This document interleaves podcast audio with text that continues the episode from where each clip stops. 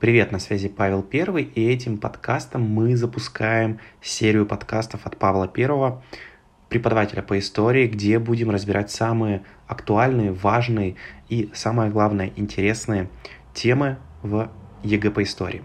Говорить мы будем не только о ЕГЭ, но и, конечно, о том, как проходит экзамен, а, какие есть подводные камни, как лучше настроить себя на подготовку и так далее. То есть обо всем, что связано с ЕГЭ, да, и не только с историей. А сегодня темой нашего с тобой диалога будет а, тема, посвященная тому, а что такое сдать экзамен по истории. Иными словами, а, сегодня я расскажу тебе о том, как человек, сдавший экзамен, а, проходит все те этапы, которые были позади. И остановимся мы с тобой в первую очередь на том, как проходит сам экзамен. Подготовка – это достаточно длительный процесс, который идет около 9 месяцев, а может быть и больше, и все зависит от того, когда человек начинает готовиться. Конечно, лучше всего к истории начинать готовиться в 10 классе. Но и в 11 классе человек способен подготовиться на очень высокие результаты. И таких примеров было очень и очень много. А сегодня мы с тобой затронем тему того, как проходит сам экзамен, какие бывают сложности, особенности и так далее. Первое, с чего нужно начать, это, наверное, подготовка к самому а, процессу написания экзамена. Здесь я имею в виду организационные вопросы. Во-первых, ты помнишь, что обязательно нужно использовать черную гелевую ручку. Очень много примеров, и не один год такое происходит, когда выпускники используют не гелевую ручку, шариковую, да, и а, они теряют свои баллы. Теряют свои баллы не в том смысле, что 1, 2 или 3, а полностью работа аннулируется, потому что такую работу проверить невозможно. Помимо этого, когда идешь на экзамен, обязательно нужно взять с собой документ, удостоверяющий личность. Это паспорт. И а, придя в пункт сдачи экзамена, нужно помнить, что эти две принадлежности обязательно должны быть с тобой. Паспорт и черная гелевая ручка. И одной ручки бывает недостаточно. Лучше взять 3 или 4. Я, когда в далеком 2017 году писал, это было уже практически 5 лет назад, и мои э, результаты по экзамену уже не действительные, а я тогда использовал, по-моему, 4 ручки. Ну, не то чтобы прям все, всеми, всеми четырьмя писал, но они были со мной. Дальше. На пункте пропуска, конечно, важно помнить, что нельзя с собой проносить ни телефон, ни часы и так далее. То есть наушники, часы и так далее, все, что ты, возможно, используешь в повседневной жизни, лучше оставить дома. Телефон можно сдать и пройти без него, чтобы никаких вопросов не возникало. А когда ты приходишь уже непосредственно в кабинет, начинается самый мучительный процесс. Это ожидание того, когда же выдадут контрольные измерительные материалы. Все сидят один за партой. А расстояние между учениками достаточно большое, и, в принципе, списать будет невозможно. Да и плюс ко всему, зачастую варианты разные, хотя, как показывает практика, а, весь класс получает практически один и тот же вариант. Но, тем не менее, списать опять будет невозможно, потому что там везде стоят камеры, и, конечно же, несколько проверяющих будут постоянно смотреть за твоими действиями.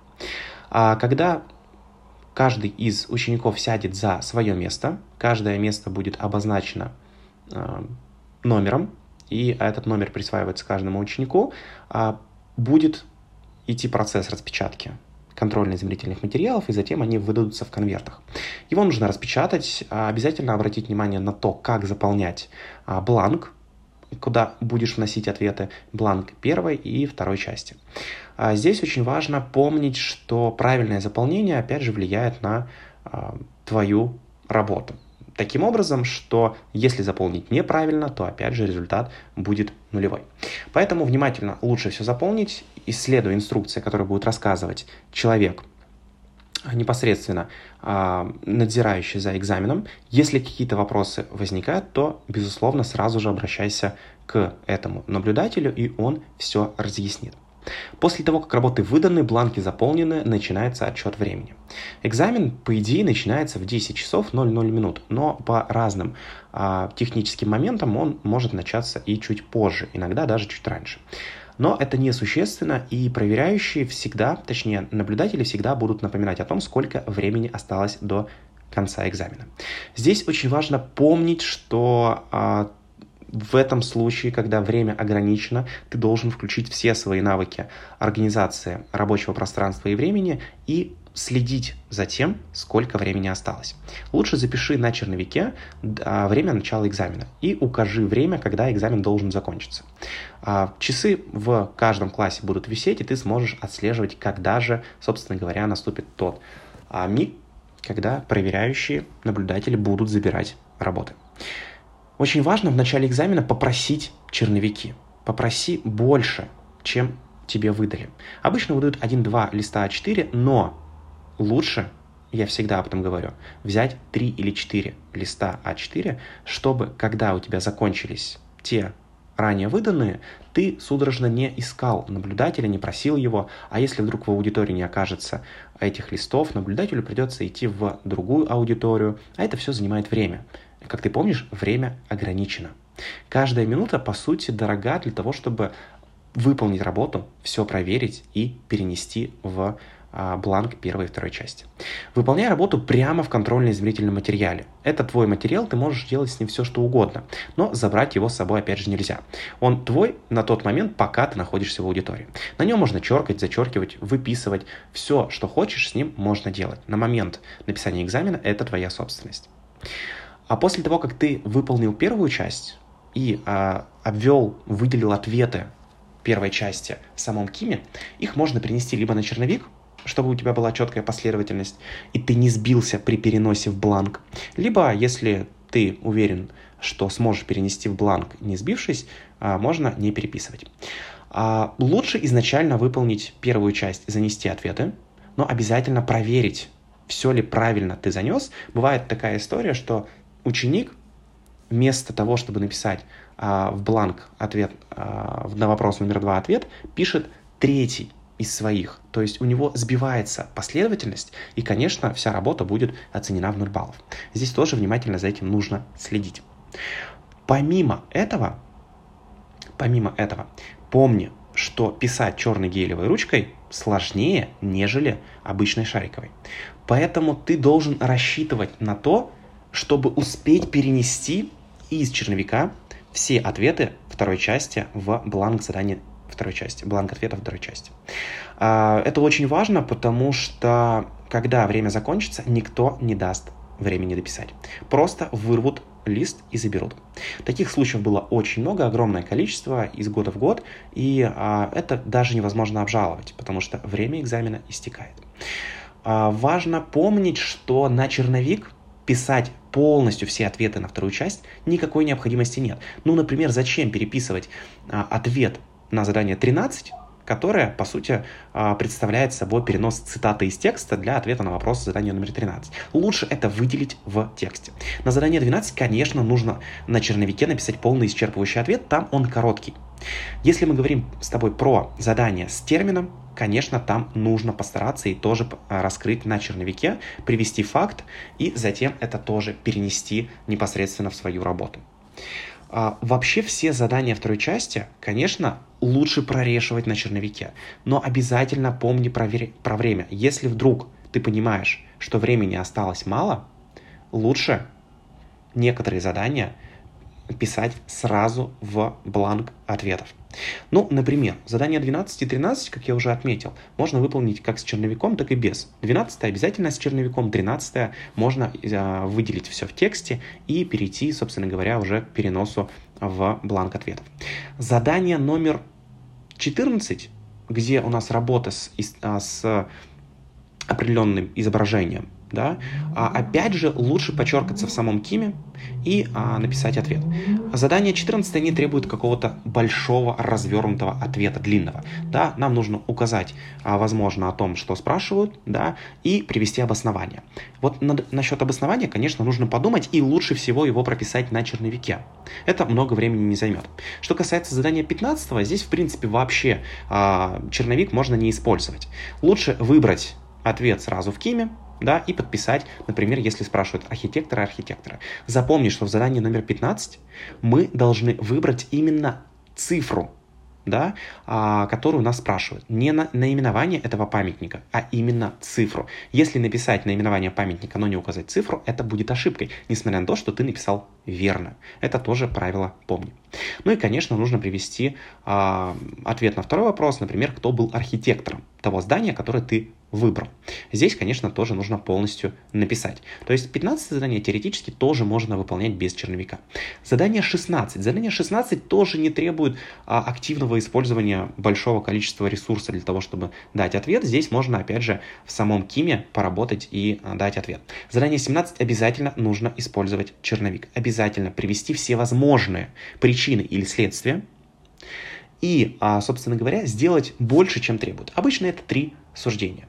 Но помни, чем больше суждений, тем выше шанс получить максимальный балл. Потому что за неправильные суждения, да, за неправильные а, последствия или причины баллы не снимают.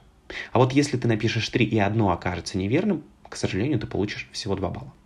Задание 18, как я уже отметил, связанное с терминологией, лучше выполнить на черновике, чтобы ты мог полностью дать определение историческому понятию со всеми его родовыми и, видов, и видовыми признаками. Помни, что при решении этого задания а, понятие, которое ты раскрываешь, должно обладать индивидуальными признаками, отличающими его от других исторических терминов. Если же этого не будут, конечно, за а, первый ответ, связанный с приведением понятия раскрытия смысла, будет 0 баллов. Что касается факта, да, который должен конкретизировать данное понятие, здесь зачастую попроще – чем дать а, определение понятию. А, помни, что факты должны быть связаны с тем термином, о котором идет речь, и тот факт, который ты приводишь, не должен содержаться в данном определении понятия. Ну и задание номер 19, одно из самых, на мой взгляд, необоснованных с точки зрения а, баллов зданий, а, заданий было задание 24 в ЕГЭ прошлых лет, где нужно было привести 4 аргумента, но там была только история России.